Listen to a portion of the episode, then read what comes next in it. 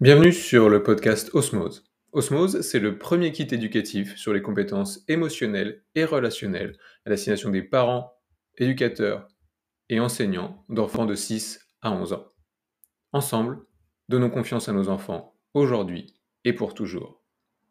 Bonne écoute. Alors que l'inspiration, c'est euh, juste, euh, bah, si j'avais déjà tout en fait sur Terre, euh, bah, qu'est-ce que je, vers où mon corps passera à l'action naturellement?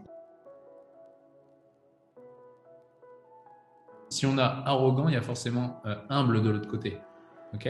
et du coup, bah, il y a, une, on, s'empêche d'être nous, d'être nous-mêmes et de dire bah moi j'ai envie d'être champion du monde parce qu'on croit que ça va être perçu arrogant et donc et le gentil méchant, bah ça ce sont que des que des perceptions, que des concepts. On va vraiment travailler sur l'identité. Donc euh, on est des êtres humains, pas des fers humains, pas des avoirs humains.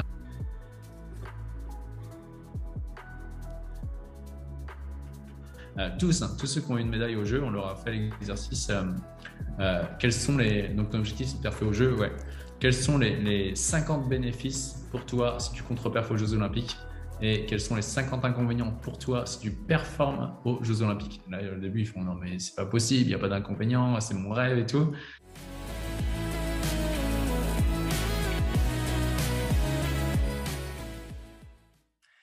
Bonjour à tous. Alors aujourd'hui, j'ai le plaisir d'être avec Pierre David qui a participé notamment au dernier kit sur la motivation et qui est préparateur mental notamment pour des athlètes euh, olympiques.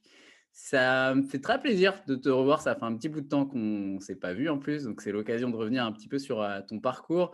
Est-ce que tu peux euh, te représenter un petit peu, Pierre, et nous dire qui tu es et ce que tu fais maintenant? Ouais, bah, salut Benjamin. En effet, ça, ça, fait plaisir de faire cette interview avec toi. Euh, du coup, bah, Pierre le prénom, David le nom, même si vous faites l'inverse, je vous en voudrais pas. Euh, du coup, bah, moi aujourd'hui, fondateur de l'Académie de haute performance, on est des, sportifs à être vraiment sereins et confiants en compétition. Et euh, voilà, avec notamment bah, plus de 350 sportifs accompagnés à cette date et quatre médailles aux Jeux Olympiques, trois à Tokyo, une à Pékin. Et, et voilà, je me suis beaucoup formé, donc ça va être peut-être un, un des sujets aujourd'hui, mais je suis ancien décrocheur scolaire, c'est-à-dire qu'à la base, j'ai pas eu mon brevet des collèges. Euh, du premier coup, j'ai eu du deuxième coup avec des profs qui m'ont dit que j'étais pas fait pour des études euh, longues. Euh, donc, j'ai enchaîné sur par leurs conseils, mais je pense que les profs à l'époque, ils ont peut-être bien fait de me conseiller là-dessus. je suis parti sur un, brevet d'études professionnelles, donc un BEP, donc vraiment filière très populaire, puis un deuxième BEP parce que je savais pas quoi faire. Au même moment, je commençais la boxe. Du coup, je me suis dit, tiens, si je veux faire de la boxe, je dois faire des études parce que quand on est étudiant, c'est plus facile d'aller s'entraîner que quand on travaille 8 heures par jour.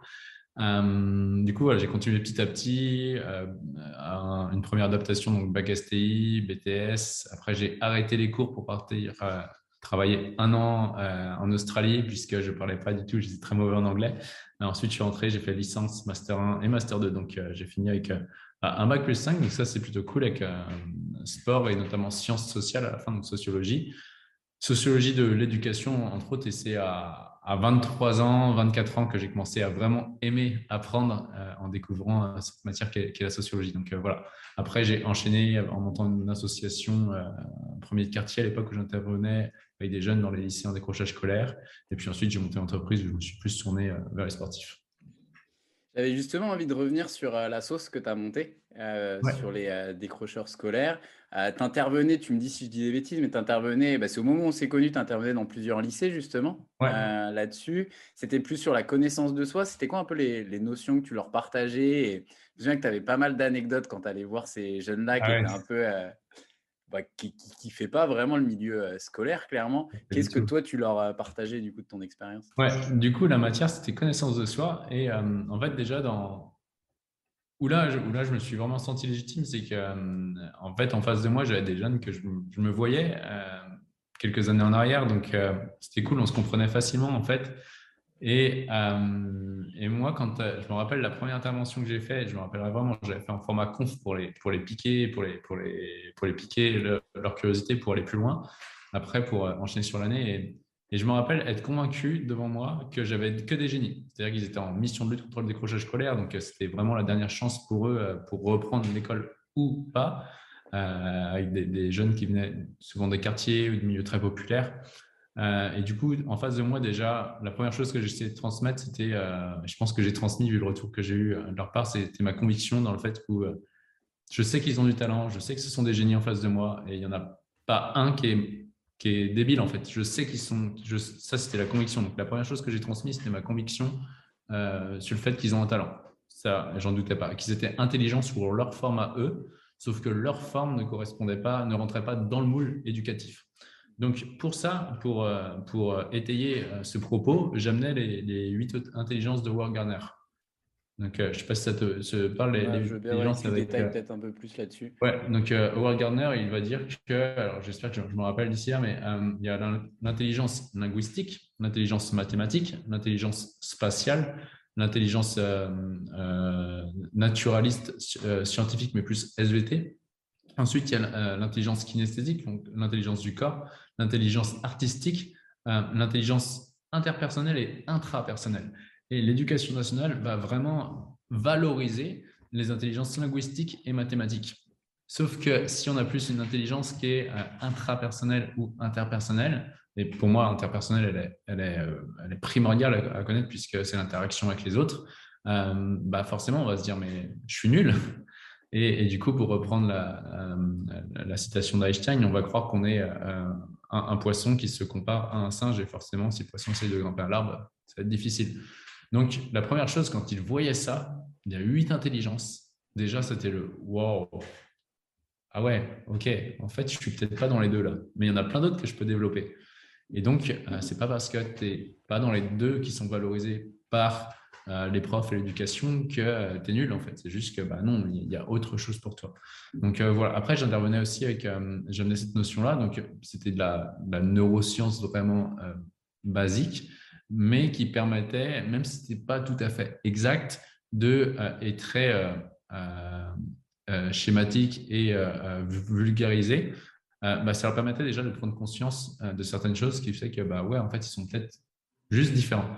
Donc voilà, après on amenait différentes parties du cerveau. C'était sur le premier cours, ça aussi, le cerveau, vraiment la théorie du cerveau trionique, avec le reptilien, limbique, cortex, et, les lobes, le lobe préfrontal. Donc voilà, rien, que ça déjà, c'était une bonne prise de conscience pour eux. Ils ressortaient vraiment avec ce côté finalement, euh, je suis intelligent, mais différemment de ce que l'école veut me le faire entendre. C'était vraiment le gros apprentissage finalement avec lequel tu les faisais euh, ressentir. Ouais, c'était le t'es intelligent, il n'y a aucun doute là-dessus. Alors des fois c'était dur parce que je me rappelle d'un gamin qui me dit euh, non, c'est pas vrai, je suis pas intelligent. Je, comment ça? Il fait non, mais moi je suis quelqu'un de débile. Et là j'étais en mode choqué. Je fais mais comment ça en fait? Qui t'a dit ça? Bah mes parents. Je, hmm. je sais, bon là ça va être dur.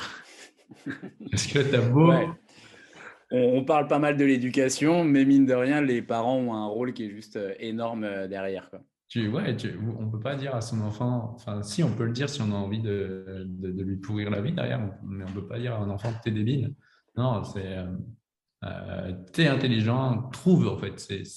J'essaie de leur dire, trouve sous quelle forme tu l'es intelligent. Je me rappelle d'un gamin, et là c'est important d'être dans, à mon sens, et je dis pas que c'était la bonne chose, je dis juste que c'est ce que j'ai fait. Euh, mais ce qui m'a permis de créer le lien avec ces jeunes, c'est que j'essayais d'être au max dans le non-jugement euh, et d'aller détecter leur talent. C'est-à-dire, j'en ai un quand je lui dis Ouais, bah, moi j'habite à Châteaubriand et tout. Ouais, monsieur, je connais Châteaubriand. Je vais là-bas le week-end. Euh, on était l'autre fois, on a été carotte des voitures et tout là-bas. Je dis Putain, ok, je t'as fait comment pour carotte des voitures? Il fait Bah, monsieur, c'est simple. Vous rentrez, tac, vous faites le truc, vous ouvrez la portière, vous faites les fils et la voiture elle démarre. Je fais Waouh, mais je suis trop fort en fait. Je fais Comment ça? Je sais, bah, tu te rends compte que moi, si je tombe en panne, je suis dans la merde. Alors que toi, tu me dis que si tu perds tes clés, tu peux démarrer une voiture et, as un talent, en fait, un génie. Je, sauf que euh, cette forme de talent-là, elle n'est pas reconnue par la société et du coup, tu risques d'avoir des problèmes. Mais si tu transformes ça, dis-toi que là, tu as déjà une capacité que plein d'êtres humains sur Terre n'ont pas, en fait. Et plein, de gens, euh, même très riches ou dits intelligents, n'arriveraient pas, s'ils perdent leurs clés, à démarrer leur voiture. Tu en train de le faire. Donc, euh, ils, en connaissaient dix fois plus que nous sur les, sur les voitures, sur la mécanique que nous, euh, on peut en connaître, même si on a fait des études ou autre. C'est clair. Donc, rien que ça, c'était petite, euh, c'était prise de conscience après prise de conscience. Que... Et je me rappelle aussi ce que je me forçais à faire après chaque cours. au début, j'ai ramé, peut-être 4-5 mois avant d'avoir des, des, interactions. Mais à chaque fois que je finissais le cours, je posais, on finissait 10 minutes, un quart d'heure avant. Et euh, on faisait un tour de table, donc c'était des petits groupes de 10-15. Et euh, je leur demandais en fait, et toi maintenant, t'en penses quoi en fait? Tu vois, je leur disais, c'est quoi ton point de vue sur le cours? Et ton point de vue n'est ni mieux ni moins bien que le mien, il est juste différent. Et, moi, je t'ai transmis un point de vue aujourd'hui, mais tu en as un en fait. Et du coup, c'était cool parce qu'au fur et à mesure euh, de l'année, bah, les langues se sont déliées. La confiance aussi de ne pas être jugé, ça c'est à partir du moment qu'un être humain sent qu'il n'est pas jugé, en fait, il, dit ce qu'il pense plus facilement. Et à la fin, on a vraiment des réactions ou des, des, interactions on avait des jeunes décrocheurs scolaires qui pensaient, qui commençaient à donner leur point de vue de ce qu'ils pensaient d'un cours et euh, bah, ça m'a, ils m'ont épaté en fait. Donc ça, c'était plutôt cool. j'ai eu trois bonnes, trois, trois excellentes années.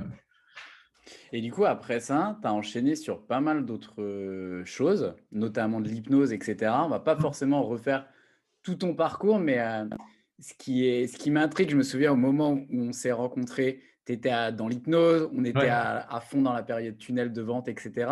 Qu'est-ce qui fait pour toi que maintenant, avec l'académie, ça a littéralement explosé, que maintenant tu accompagnes mmh. des euh, athlètes qui vont euh, au JO.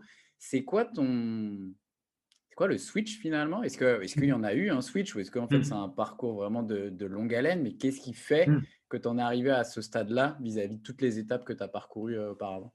Ouais, en fait, je pense que toutes les étapes que j'avais auparavant étaient une préparation à, aller sur le sport de niveau parce que bah, moi, alors on ne l'a pas dit en présentation, mais j'ai cinq finales de championnat de France, une seule victoire, euh, à cause du mental. C'est-à-dire qu'à chaque fois que j'arrivais en finale, boum, je perdais, j'avais même pas envie de boxer. Le combat était perdu dans les vestiaires. Euh, et du coup, à l'époque, j'avais fait bah, sophrologie, hypnose, méditation. Euh, et bref, rien de tout ça n'avait résolu mon, blocage. Et, et, voilà. Et quand j'ai arrêté le sport, c'était fini. Je voulais m'éloigner, je voulais même plus entendre parler de sport. Euh, un de mentors euh, à l'époque en hypnose me disait Mais Pierre, mais mets-toi sur la prep mentale parce qu'avec ton parcours euh, sportif de haut niveau et tout, vas-y, non, je voulais plus en entendre parler. Donc je pense qu'il y a eu cette compensation, cette fuite en mode non, le sport c'est fini. Et du coup, par contre, aider des, aider des jeunes en décrochage scolaire, vu que j'avais été et que l'hypnose racontée avec un point de vue plus neurosciences m'avait énormément apporté. Après, je m'étais formé aussi dans l'Institut de neurosciences en, parallèle. Euh, du coup, je pense que la première étape, c'était de se me dire, OK, j'avais envie d'aider les autres. Euh, et, je pense que les, euh, à l'école, les élèves étaient, étaient, étaient ouais, la, première, la, première, la, première phase où j'allais me sentir bien. Donc, c'était ça. Et ensuite, bah, il y a eu, bah, donc, c'est explosé parce que la première année, j'avais deux classes dans un lycée. La deuxième année, j'avais quatre lycées, j'avais six classes. Euh, troisième année, j'ai commencé à monter ma boîte. Du coup, là, je me suis contenté de bah, quatre lycées toujours, mais j'ai diminué un petit peu. Mais je crois que j'avais tout le temps six classes. Mais... Enfin bref, je sais plus mais, euh, exactement.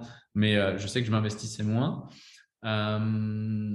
Et, et, comment ça s'est fait? Et oui, et après, en fait, j'ai vu un moment que bah, dans les jeunes, en fait, je commençais à donner des séminaires à côté les, les, les dimanches pour des gens du grand public qui me payaient.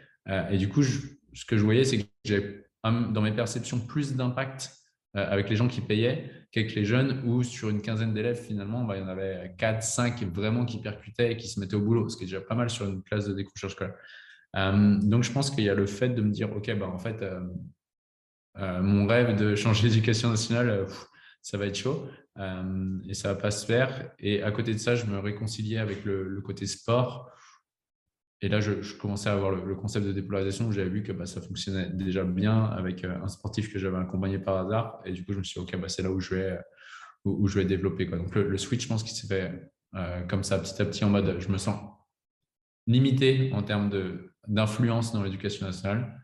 Et euh, deux, je vois le champ des possibilités qu'offre l'entrepreneuriat euh, et, trois, se dire, bah, OK, sportif de haut niveau, je sais faire, j'y suis, euh, je suis passé par là. Du coup, quand je parlais avec un sportif, on se comprenait. Il disait, ah ouais, mais c'est pas un préparateur mental euh, comme, comme, comme, comme d'autres que j'ai pu voir qui n'ont jamais fait de sport de haut niveau, qui ne comprennent pas, qui sont en train de dire, ah oui, mais tu ne devrais pas faire ça, peut-être qu'avoir l'ambition, tu peux en avoir un peu moins.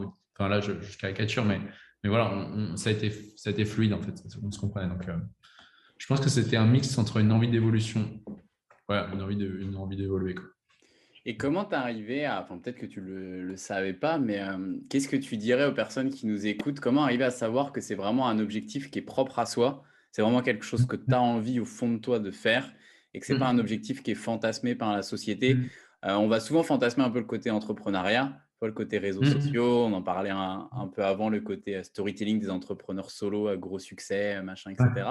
Comment arriver à savoir finalement que c'est un objectif qui est vraiment fait pour toi et c'est pas un objectif que tu fantasmes justement par la société ou autre? Ouais, bah déjà, il y a un, quand. Euh, il y a deux choses sur ça. J'allais dire le. Non, je vais dire ce point-là en premier, c'est euh, le, le discours interne. C'est-à-dire que si on se dit, il faut que je fasse ça, je dois faire ça, boum, on sait que là, c'est souvent une injonction.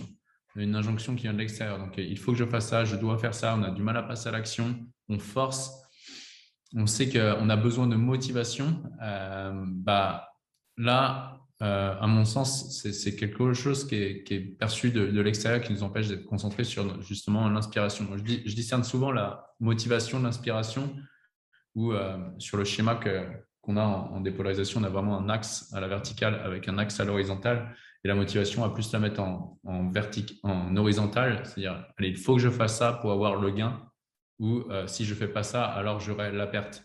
Et puis on essaye de se motiver comme ça avec le carotte et le bâton.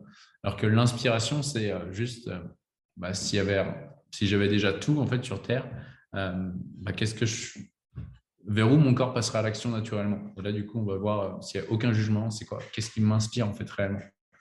Je pense que c'est comme ça en fait pour savoir.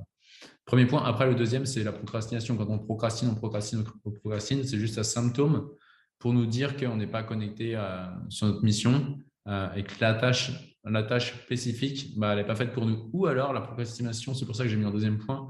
Des fois, la procrastination, c'est que l'objectif, il est trop grand. Et du coup, on se dit, mais je vais faire comment? Je ne vais jamais y arriver. Et du coup, on procrastine. Donc là, si on découpe en, en, si on découpe en petits morceaux et qu'on passe à l'action, c'est que c'est bon. Donc euh, voilà. Et j'aime beaucoup quand tu dis que tu différencies inspiration et motivation. C'est justement ce qu'on explique dans les kits d'activité aux enfants, etc. Mais comment tu vas euh, arriver des fois à te motiver pour des tâches dont tu n'as pas euh, envie, mais tu sais qu'elles sont potentiellement nécessaires pour aller vers l'objectif qui, lui, t'inspire mmh. énormément. Je prends l'exemple très concret. Je ne sais pas si tu as, changé là-dessus, mais j'ai le souvenir de tunnels de vente de Facebook Ads, etc. C'était loin d'être ton dada à ce moment-là. exact. Mais, mais, à ce moment-là, tu le faisais finalement et tu cherchais une certaine motivation pour faire ça. Est-ce que maintenant, avec le recul, je sais pas comment tu vois les choses maintenant, tu te dis qu'en fait, bah, les tunnels de vente, c'était pas pour toi et je sais pas, fallait peut-être le déléguer ou pas faire, trouver une autre méthode. Comment, euh, comment tout simplement arriver à se motiver pour des choses qui finalement ne nous intéressent pas tant que ça, mais on a une perception que c'est mmh. nécessaire pour aller vers un objectif qui nous inspire? Ouais, bah là en effet, comme à, l'époque, c'est vrai qu'il n'y avait pas les, finances de l'entreprise euh, qu'il y a aujourd'hui. Du coup, euh, je pense que si notre objectif principal est réellement important et que la tâche que l'on doit faire là, bah, même si elle nous, euh, elle nous emmerde. Euh, on, doit pour le coup la faire parce qu'il n'y a pas d'autre solution là maintenant. Je pense qu'on passe à. Enfin, tu vois, c'est vrai que c'était horrible les tunnels de vente avec le recul, mais c'était vraiment des, très mauvais souvenirs, mais, mais je l'ai fait parce que je pense que c'était le, seul moyen que j'avais dans mes perceptions de, Enfin, mon objectif était trop grand en fait. Je voulais, je voulais y arriver, je voulais, je voulais transmettre ce que j'avais à transmettre, donc, euh, donc j'ai pas eu le choix. Euh, c'est vrai que maintenant, avec le recul, je touche plus du tout, du tout au tunnel de vente, aux pages de vente et tout, parce que c'est délégué. Mais, mais à l'époque, je n'avais pas le choix. Donc, euh, je pense que c'est euh, après arriver à lier, à lier, à dire, OK, en quoi spécifiquement faire cette tâche va m'aider au point du dessus jusqu'à temps qu'on se dise, bon, bah, OK, je pose mon... Moi, je travaille avec une technique, quand je fais des, tâches où je ne suis pas vraiment inspiré, j'ai une technique qui est la technique Pomodoro. C'est, en gros, je mets, je mets de la musique, je mets la musique et je mets le minuteur. Je mets le minuteur sur entre 20 et 25 minutes max. Je mets mes écouteurs et, euh, et, je mets en mode go, tu vois, je pose mon cerveau. Je, pose mon cerveau et je fais, je fais, je fais, je fais, je me mets en mode production.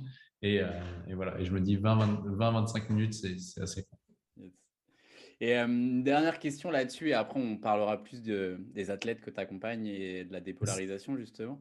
on en a parlé tout à l'heure en introduction quand on discutait ensemble.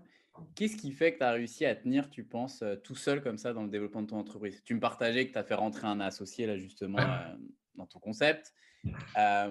Qu'est-ce qui fait pour autant que tu as tenu pendant, euh, je sais pas, un certain nombre d'années, mine de rien? Ouais, 5 ans ah ouais. 5 ans à développer tout ça tout seul. Il y en a plus d'un qui aurait eu envie d'abandonner ou qui aurait, eu qui aurait abandonné entre temps. Qu'est-ce qui fait que mmh. tu as tenu tout seul à développer ton projet? Je pense qu'il y a plusieurs facteurs. En fait, je veux dire, il y a un aller vers et il y a un, en termes vraiment purement limbique, il y a, il y a aller vers quelque chose et fuir autre chose. Euh, Moi, j'ai eu la. Enfin, je sais pas si c'est une chance, mais je vois comme une chance aujourd'hui avec le recul. J'ai eu la chance, étant, bah, je viens d'une famille euh, ouvrière. Euh, donc, mon père qui travaille dans, qui travaille dans, des, abattoirs, euh, même si aujourd'hui la montée il est, responsable, et ma mère qui, qui, qui travaille, qui fait les 2-8, bref, qui fait les 2-8 aussi. et j'ai eu la chance de, d'étant jeune, aller travailler dans, à l'abattoir quand j'avais 16 ans et demi. Euh, bref, j'ai fait deux abattoirs, abattoir de celui de mon père, un autre euh, où c'était du, des cochons. Et, je me rappelle tu sais, des poitrines, je ne sais pas si vous mangez des fois des lardons, vous mangez des lardons fumés. Bah, moi, j'étais le mec qui a des poitrines congelées qui arrivent dans un bac. Tu appuies sur un bouton, il y a une trappe qui se lève et tu prends la poitrine, la poitrine, tu la mets dans la trappe, tu appuies sur un bouton, ça sent un lardon. Et tu fais ça pendant 8 heures et je faisais ça de nuit pendant les vacances de Pâques. Et je me suis dit ça jamais. Plutôt ça ou plutôt les tunnels de vente au final? Grave. Les tunnels de vente à côté, tu fais je les prends. Et du coup, euh, il y avait cette perte de sens où je parlais avec les gens. C'est marrant parce que j'avais 16, 17. Ah non, j'avais la voiture sur le deuxième avec les, les lardons. Du coup, j'avais 18 ans.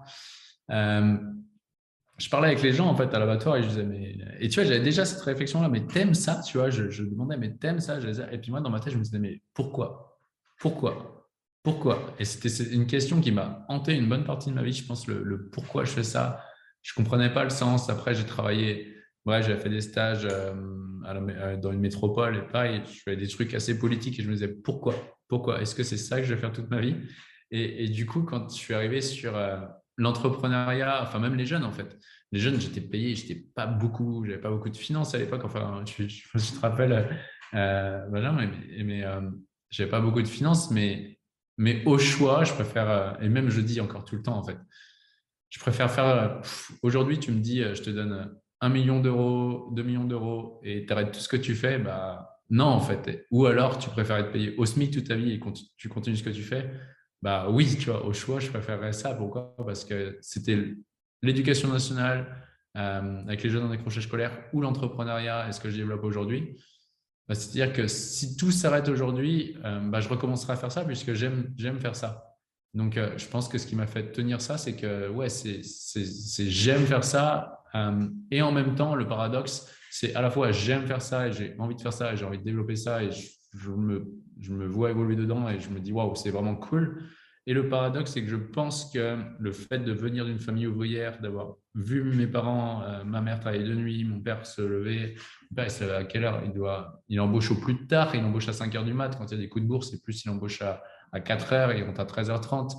Euh, de voir ça, je me dis, bah non, jamais en fait, jamais. Et, du coup, je pense que quand il y a les deux, mmh. euh, bah, ça me crée un bon moteur dans les coups de, J'y pense rarement à ça, mais inconsciemment, je pense que ça, inconsciemment, je pense que c'est un de mes drives qui me dit bah non, je retournerai pas.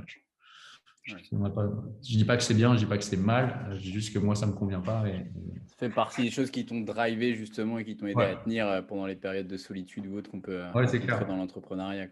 Ouais, au final, même quand j'étais pas beaucoup payé avec les, les jeunes en décrochage scolaire, mais quand j'arrivais dans la classe, je ressortais du cours, euh, même si des fois j'étais rincé parce que les jeunes ils m'avaient et ils testent en permanence. Euh, bah, j'étais trop content en fait. J'étais trop content parce que je me sentais dans ma mission. Euh. Tu parles beaucoup, beaucoup de dépolarisation. C'est un peu dépolarisation maintenant, on associe à Pierre David. Pierre David, on associe à dépolarisation. Euh, tu as vraiment développé quand même toute ta méthodologie, ta communication autour de ça. Est-ce que tu peux nous en dire plus justement de manière assez simple et surtout nous dire un petit peu, tu l'utilises toi à fond avec les sportifs de haut niveau, on y reviendra après, mais comment l'utiliser finalement dans son quotidien? Qu'est-ce que tu entends par dépolarisation dans le quotidien? Ouais, la, dépolarisation, c'est pour moi, il y a rien que ce mot, on pourrait prendre des heures pour le définir, mais euh, pour moi, c'est vraiment la synthèse de euh, l'école centrale d'hypnose, de l'Institut euh, du potentiel humain avec Magné Sam et de Martinique, et, après pas mal d'autres choses à, côté sur des, voilà l'étude de tout ce qui est genèse et tout que j'adore. Euh, qui, permet vraiment pour moi de, se libérer des, dogmes sociaux euh, et moraux qui sont injectés par la société, qui, crée que, qui fait qu'on est en contradiction et qu'on n'ose pas faire quelque chose. Par exemple, si au fond de nous, on a un rêve et on se dit, euh, bah, par exemple, si on prend le sport, j'ai envie d'être champion du monde, mais il y a une partie de nous qui se dit, mais je ne peux pas dire ça, c'est trop grand, c'est arrogant, si je le dis tout haut, c'est arrogant. Et bien ça, le fait de dire c'est arrogant, c'est-à-dire qu'on a perçu, si on a arrogant, il y a forcément euh, humble de l'autre côté. ok? Et du coup, bah, on, s'empêche d'être nous, d'être nous-mêmes et de dire bah, moi j'ai envie d'être champion du monde parce qu'on croit que ça va être perçu arrogant et donc euh, on est dans un, dogme moral de il faut être humble dans la vie. Donc la dépolarisation, ça vient vraiment faire sauter euh, bah, tous ces dogmes moraux pour simplement être soi parce que si euh, l'arrogance et l'humilité disparaissent de nos perceptions, il reste juste bah, je suis moi-même. Et en fait, c'est juste à comprendre qu'on vit dans un monde qui est polarisé euh, et dans le monde polarisé, on va trier les choses en, deux parties à chaque fois. Avantage, inconvénient, douleur, plaisir, gain, perte, altruiste, égoïste, arrogant, humble, méchant, gentil, honnête, malhonnête, et en permanence. Donc dès qu'on crée, dès qu'on valorise un concept euh, d'une part, eh bien automatiquement on va cristalliser inconsciemment l'anticoncept. C'est-à-dire que dès qu'on va se dire il faut être gentil dans la vie, paf, on va avoir la perception de méchant entre part. Et le gentil méchant, bah, ça, ce sont que des, perceptions, que des concepts. C'est-à-dire que si on prend quelqu'un de gentil d'un certain angle de vue, on peut regarder d'un autre angle de vue en quoi euh, également c'est méchant. Donc on, va, faire en sorte que les gens euh, se débarrassent petit à petit de ces euh, concepts moraux-là pour simplement être soi. Et en plus de ça, tu vois là, avec l'Académie de performance, on est en train de voir pour avoir un, docteur, un, doctorant pour vraiment aller voir sur le cerveau ce qui se passe et tout. Parce qu'aujourd'hui, on, voit que ce qu'on va faire avec la, dépolarisation, c'est de, on va de plus en plus avoir accès au cortex, vraiment au, lobe préfrontal, plutôt que, euh, plutôt que la partie basse du cerveau qui est le limbique. Donc euh, voilà, donc ça permet vraiment de sortir de l'illusion du gain et de la perte, d'être centré sur soi, d'être euh, plutôt dans l'inspiration et de se débarrasser des allez, il faut que je fasse ça, je dois faire ça, je dois rentrer dans un moule. Non, c'est non, on ne rentre pas dans un moule en fait, tu es, toi-même et, et, juste sois toi-même et tu verras que tout va bien se passer. Quoi. Et ça, tu le travailles justement avec les athlètes que vous accompagnez, mmh. notamment sur cette notion, je suppose, euh, je suppose perte et gain, euh, défaite et victoire finalement. Et c'est de leur faire travailler finalement les avantages potentiellement s'ils perdaient. Ouais, alors ça, en effet, sans là, ça, ça fait partie, c'est on là dans la quatrième séance. Alors ouais, la, la dépolarisation parmi tout ce qui se passe, c'est qu'on va vraiment travailler sur l'identité. Donc, euh, on est des êtres humains, pas des fers humains, pas des avoirs humains. Et la citation de l'Académie de performance, c'est l'important n'est pas ce que je fais, mais qui je deviens. Et derrière le qui je deviens, c'est à chaque fois un être humain qui a de plus en plus conscience qu'il a toutes les parties de lui en, lui et que chaque challenge qu'on va avoir à l'extérieur peut être une occasion pour nous d'apprendre à aimer, accepter un trait de caractère qu'on a eu chez nous, comme par exemple qu'on a chez nous et qu'on n'aime pas à l'extérieur. Donc, par exemple, un athlète qui se dit bah, euh, bah ouais, mais je ne peux pas dire que je vais gagner au, au JO. Euh, je ne peux pas dire que je vais perfer au JO. Si je lui dis euh, quel est le trait de caractère qui t'agace dans la vie, ils vont dire arrogance. C'est arrogance égoïste en, 80%. Du coup, on sait que bam, on dépolarise l'arrogance. Directement, il dit bah, en fait, oui, je, vais tout déchirer au JO, même s'il ne déchire pas tout, au moins il a l'autorisation d'y aller. Et en effet, le deuxième, le deuxième point où on s'en sert, c'est pour sortir de l'illusion de la perte du gain. Et nous, un athlète qui va au jeu, euh, tous, hein, tous ceux qui ont une médaille au jeu, on leur a fait l'exercice. quels sont les. Donc, l'objectif, c'est de perfer au jeu. Ouais quels sont les, 50 bénéfices pour toi si tu contreperfes aux Jeux Olympiques et quels sont les 50 inconvénients pour toi si tu performes aux Jeux Olympiques? Là, au début, ils font non, mais c'est pas possible, il n'y a pas d'inconvénients, c'est mon rêve et tout. Du coup, la séance, ça peut durer 2-3 euh, heures, euh, mais à la fin, ils, sont en mode waouh, en fait, c'est bon, il n'y a rien à perdre. Quoi. Parce qu'ils vont voir que oui, le fait qu'ils gagnent une médaille, bah, ils vont avoir les, journalistes qui a plus de demander, il y a les gens qui vont être sur un piédestal, ils vont être beaucoup plus oubliés euh, d'ici une dizaine d'années, les gens auront même plus ne sauront même plus leur nom, à part leurs enfants, leur famille. Ça va peut-être mettre la, pression à leurs enfants, etc. Alors que s'ils ne perfent pas au jeu, bah, il reste euh, lambda, voilà, les gens viennent pour eux, pour qui ils sont, etc. Donc, on va vraiment sortir l'illusion du gain et de la perte pour qu'il voilà, l'athlète il est connecté sur sa mission, sur devenir meilleur, devenir plus fort. Euh, et justement, se connecter sur l'être humain qu'il est en train de devenir à travers l'objectif. Parce que le résultat extérieur, à chaque fois, quand j'ai un athlète, je lui dis OK, est-ce que la médaille, c'est une cause ou un effet? Moyen de faire Ok, bah, c'est un effet. Et quelle est la cause qui va générer cet effet? Bah, C'est si je suis excellent, si je suis serein, si je suis déterminé, alors je vais augmenter les probabilités euh, d'avoir la médaille. Donc, on va, ça permet vraiment de se centrer sur, sur qui je suis en train de devenir à chaque fois. Ok. Et qu'est-ce qui fait derrière que pour toi, euh, il y a certains athlètes justement qui vont réussir mmh. et d'autres qui vont échouer? C'est justement ce côté, ceux qui vont échouer potentiellement, où il y a encore trop cette pression qui est présente peut-être et qui euh, fantasme peut-être trop sur le résultat justement de ça va être énorme et ma vie va changer si j'obtiens cette médaille, si je fais tel résultat, etc. Ouais, carrément. Hum, il, y a, deux raisons déjà qui me viennent à l'esprit. Il y a la, première raison, c'est déjà, euh, un, le sportif qui ne fait pas ça pour les bonnes raisons. C'est-à-dire qu'au fond de lui, le sport n'est pas si important que ça en compétition. Par contre, il a associé que si je vais chercher une médaille, je vais être aimé par papa, maman, euh, le coach, etc. Et du coup, il va associer sa valeur au titre qu'il va obtenir. Donc forcément, il, est, euh, alors qu'il y a une petite voix qui lui dit mais arrête, lâche prise, c'est bon, le sport, euh, faisant à moins haut niveau, c'est pas grave, tu vas t'éclater dans d'autres domaines de vie. Donc là, on, peut avoir un athlète qui perd, qui loupe parce que, bah, parce que justement, il ne fait pas ça pour les bonnes raisons. La motivation, enfin, il n'est pas inspiré en fait. Il est, il fait pour, pour, plaire à des gens. Donc ça, c'est la, première raison de, certains qui vont échouer. il y en a d'autres qui, du coup, je vois trois raisons. Il y a d'autres, c'est euh, le trait de caractère qui n'ont pas accepté. C'est-à-dire comme moi à l'époque, tu vois, cinq finales, euh, cinq finales de championnat de France, quatre, quatre défaites. Pourquoi? Parce que moi, j'étais le, mec le plus sympa de la Fédé, mais euh, dans ma tête, c'était important d'être humble. Du coup, la priorité sociale de paraître humble aux yeux des autres était plus forte que la priorité de gagner et de tout faire pour gagner. Et qu'ils être considérés comme manquer un peu de fair play ou être un peu violent, mais des fois, au final, il n'y a, a, pas le choix en fait pour la, de, jouer des coudes. Et, et, voilà, donc euh, donc c'était une mauvaise priorité. Donc ça, c'est ce qu'on résout euh, le, plus souvent à l'Académie de performance. C'est ce qu'on fait le mieux. Hein. c'est le fait que bah, c'est priorité à toi et euh, pas celle des autres.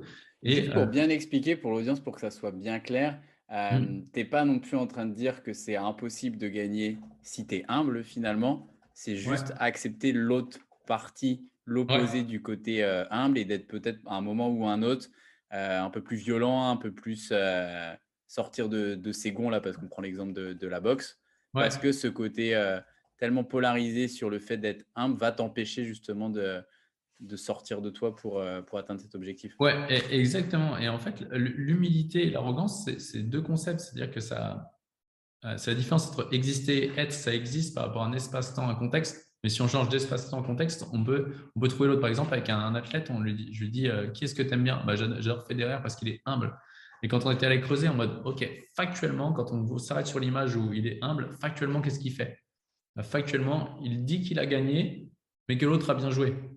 Tu vois, genre en mode euh, Ouais, tu as bien joué, mais j'ai quand même gagné. Tu vois, donc d'un autre point de vue, tu peux dire Attends, le mec, il se la pète comme ça veut dire euh, Ouais, tu as gagné, mais je suis quand même le meilleur. Tu vois, donc, donc finalement, l'humilité d'un point de vue, ça peut être aussi vu comme de l'arrogance. Donc, c'est si on va sortir de ça en mode euh, oui, des gens, toi, tu vas être toi-même. Oui, des gens vont te percevoir peut-être arrogant, mais en fait, c'est leur perception. C'est pas, c'est pas, enfin, ça n'a pas joué sur toi.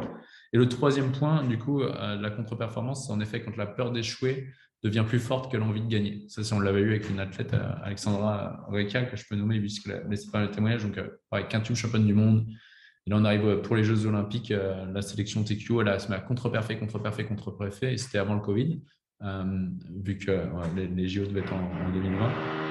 Oups, j'espère que tu entends. Moi, je vais mettre les écouteurs. Il n'y a jamais de travaux ici, c'est ouf. Partie et, des aléas du direct, t'inquiète. Ouais, et, euh, et, du coup, et bref, elle, en fait, elle fait 3-4 mois de prep mental dans les structures de haut niveau et tout. Et bref, il y a une de ses amies qui lui parle de, de moi à l'époque. Et on fait en fait ensemble, bah, on a fait l'exercice, hein, quels sont les bénéfices si tu perds, les inconvénients si tu gagnes, jusqu'à temps qu'elle lâche totalement prise et, derrière elle a parfait. Donc, euh, Est-ce que cette méthode, euh, pour toi, elle est utilisable dans tous les cercles de vie, cette notion d'avantage, inconvénient? Euh, Perso, moi, c'est un truc qui a quand même, c'est l'un des facteurs qui a quand même pas mal changé ma vie, ma perception des choses, et je l'utilise vraiment régulièrement. Hmm. Est-ce que pour toi, ouais, c'est vraiment utilisable sur plein d'autres domaines, en fait, ah sur tous les cercles de nos vies. Quoi? Ouais, carrément. Nous, avec les sportifs aujourd'hui, on parle 5% de sport euh, et ça perf. Et euh, si on va voir le, Google euh, My Business de, l'Académie de performance, on va voir, ça m'a rendu beaucoup plus heureux, je suis beaucoup plus relâché dans les différents domaines de vie. Donc, ouais, carrément, en fait, ça, nous, on l'applique au sport et à la performance parce que j'adore le sport et la performance et l'entrepreneuriat. Mais euh, mais avec les jeunes, ça peut être faisable euh, dans l'éducation, ça peut être en couple, parce que quand tu comprends qu'en couple, tu vas sortir avec des gens qui ont automatiquement des traits de caractère que toi, tu perçois que tu n'as pas, et du coup que le but du couple, c'est pas de te soutenir, mais de te faire grandir, et tu comprends que ce qui t'est gâché dans ton couple, c'est des traits de caractère que tu, euh, entre guillemets, même si je n'aime pas dire ça, dois aimer accepter chez toi, bah, quand tu comprends ça, tu fais waouh, il y, a des ruptures qui pourraient être évitées, il y a des il y a, des, jugements. Quand tu comprends que dans une famille, si vous avez plusieurs enfants, dans une famille, automatiquement, il va y avoir la particule, l'antiparticule. Si vous avez deux enfants, vous allez voir que souvent, il y a le frère qui a ce trait de caractère-là, la sœur qui a le trait de caractère-là, et le père qui a ce trait de caractère-là, la mère qui a ce trait de caractère-là, pour avoir un ensemble euh, vraiment euh, euh, équilibré. Et du coup, quand tu comprends ça et que que tu observes ta famille, tu fais bah ouais, mais mon frère est comme ça, mais en fait, moi, du coup, je suis l'antiparticule et euh, le trait de caractère de mon père. Et tu vois la, famille comme une molécule qui est vraiment complète et qui s'équilibre, bah, ça éviterait énormément de jugement et, de la compréhension que, euh, oui, au début, euh, on va polariser les choses parce que c'est comme ça qu'on va se construire en réaction. On va dire, j'ai pas envie d'être comme ça, je veux être comme ça. Mais après, de récupérer les traits de caractère de chaque membre de sa famille et ensuite du couple et de ses enfants, euh, bah, du coup, euh, ouais, c'est, quand on comprend ça, ça, ça, aide vraiment. C'est plus complexe, mais ça aide. Je pense que c'est une notion hyper importante, du coup, juste pour résumer, pour être bien sûr que tout le monde a, a, bien saisi. Pour toi, si on reprend la notion de couple, on a, je vais prendre un exemple très concret dans Osmose, on a 80, euh, 18% on va dire de clientes, de mamans. C'est clairement la mmh. priorité des mamans là-dessus et beaucoup moins des, des pères. du coup, certaines mamans sont agacées des fois que le papa ne prenne pas trop euh, l'enseignement des compétences douces, de la gestion des émotions, de la confiance en soi, euh, très à cœur en fait, et que ça ne l'intéresse pas trop et ça les énerve un petit peu, ça peut les agacer, avoir l'impression qu'elles sont les seules à prendre les choses en main là-dessus et que lui euh, s'en moque. Hmm. Ce que tu es en, train de dire finalement, c'est que le trait de caractère qui les énerve chez eux, c'est un trait de caractère qu'elles ont également mais qu'elles n'ont potentiellement pas encore accepté. Ouais, exactement. Et puis, euh, et du coup, elles vont être en, contradiction, c'est-à-dire qu'elles vont s'empêcher ou des fois elles vont faire les choses pour les mauvaises raisons, pour fuir.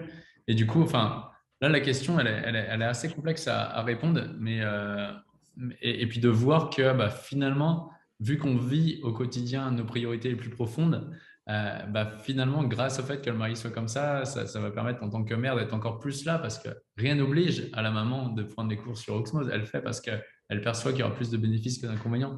Mais, mais du coup, c'est de, sortir de, de Cyril Cartman, victime, persécuteur, sauveur, et de voir que bah non, en fait, enfin, c'est vraiment complexe à, à, voir, mais de dire, OK, les traits de caractère que mon mari a, euh, sous quelle forme moi je les ai, et en quoi le fait qu'il euh, soit comme ça m'aide à, à, être connecté à ce qui est réellement important pour moi. J'ai un exemple en tête d'une dame que j'ai accompagnée il y a trois ans, je pense, et c'est une des séances qui m'a le plus bluffé encore.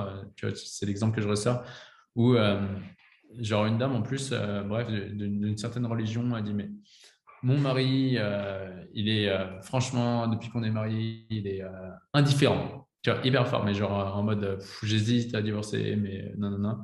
On fait la session, genre, ok, c'est quoi être indifférent factuellement? Hop, on va, on décompose, on va voir sous quelle forme elle exprime, quels sont les bénéfices pour, que, pour elle que son mari soit comme ça. Et en fait, on fait ça pendant deux heures, deux heures et demie, je pense. Et à la fin, elle s'effondre dans larmes de gratitude. Elle voit sous quelle forme son mari était euh, à, répondre à, euh, à, son besoin, mais elle ne voyait pas sous sa forme, puisqu'elle elle projetait par rapport à une forme d'attente, mais elle ne voyait pas la forme sous laquelle son mari délivrait ça. Et du coup, elle s'est effondrée en larmes de gratitude. Et du jour au lendemain, elle m'a envoyé un texto. Et on avait fait le témoignage euh, peut-être six mois après, où en me disant Mais c'est dingue, mon mari, j'ai jamais vu autant s'occuper de moi. Mais il l'a toujours fait, sauf qu'elle ne voyait pas, en fait. Dans ses perceptions, elle ne voyait pas. Et forcément, plus on va vouloir que l'autre change, plus on va mettre un vecteur de force qui fait que l'autre, en fait, tout ce à quoi on résiste persiste, va automatiquement créer le, vecteur de force inverse. Donc, plus on veut que l'autre change, moins il change. Au moment où on lâche et on a des larmes de gratitude pour ça, paf, là, il y a, alors soit il n'y a pas de changement auquel cas on s'en fiche, ou soit il y a un changement qui est juste impressionnant dans, la réalité. En fait, ça, c'est juste dingue. C'est juste dingue. Et du coup, en fait, de voir que non, le mari, il est à l'écoute, il est là, il est présent, Sauf que vu que moi, en tant que femme ou en tant qu'homme, peu importe, euh, ou en tant que X ou Y, eh ben, je vais filtrer par rapport à ce que je ce que je veux, ce qui est important pour moi, je vais donc filtrer ma réalité, je vais donc polariser, et donc je ne vais pas voir sous quelle forme mon mari est déjà présent. Mais quand on fait bien l'exercice, euh, on, voit que bah, tout est déjà présent, tout est déjà là, et, le mari, sous sa forme, il fait le taf. Ou, la femme. sous, euh, mais voilà, c'est tout le but justement de la dépolarisation, c'est de sortir de ça et de voir Dépolarisation, pourquoi? Parce que la lumière naturelle n'est pas polarisée. Et quand on va mettre des lunettes, on va mettre par exemple des lunettes de soleil, elles vont être polarisées, du coup les, photons dans un certain sens ne vont pas passer. Quand on dépolarise, bah, paf, on voit plus de, de, réalité, on accède à plus de réalité, plus de conscience. Et du coup, on voit vraiment les, énergies qui, qui, euh, qui, interagissent entre elles et ce qui fait qu'on peut avoir des larmes de gratitude pour à la base quelque chose qu'on quelque chose qu'on jugeait. cool. Je sens que c'est une notion qu'on pourrait parler pendant des heures et des heures sur différents, différents cercles de vie, différentes thématiques. je sais que tu as un call à midi, du coup, juste une dernière question pour conclure. Qu'est-ce que tu dirais au, au, Pierre David qui a entre 6 et 11 ans, mmh. justement, maintenant, avec le recul que tu as, avec tous les concepts que tu as appris de dépolarisation, serait quoi le message que tu partagerais comme ça à un enfant qui a entre 6 et 11 ans? Je pense qu'il y en aurait un qui serait, euh, il y en aurait peut-être trois messages. Il y en aurait un déjà qui serait rassure-toi, tout va bien se passer.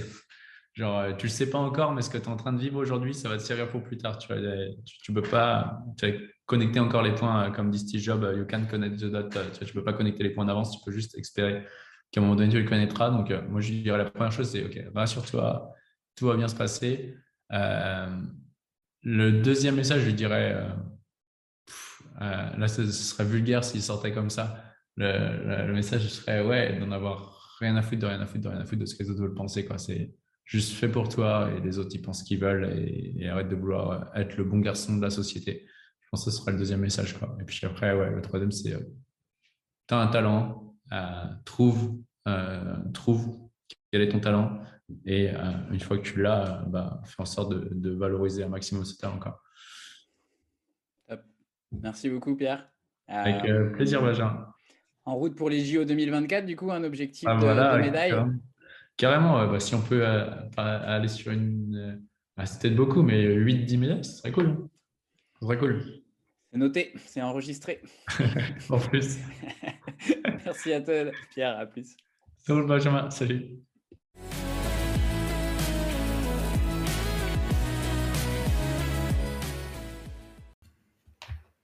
Et voilà, c'est terminé. J'espère que l'épisode vous a plu.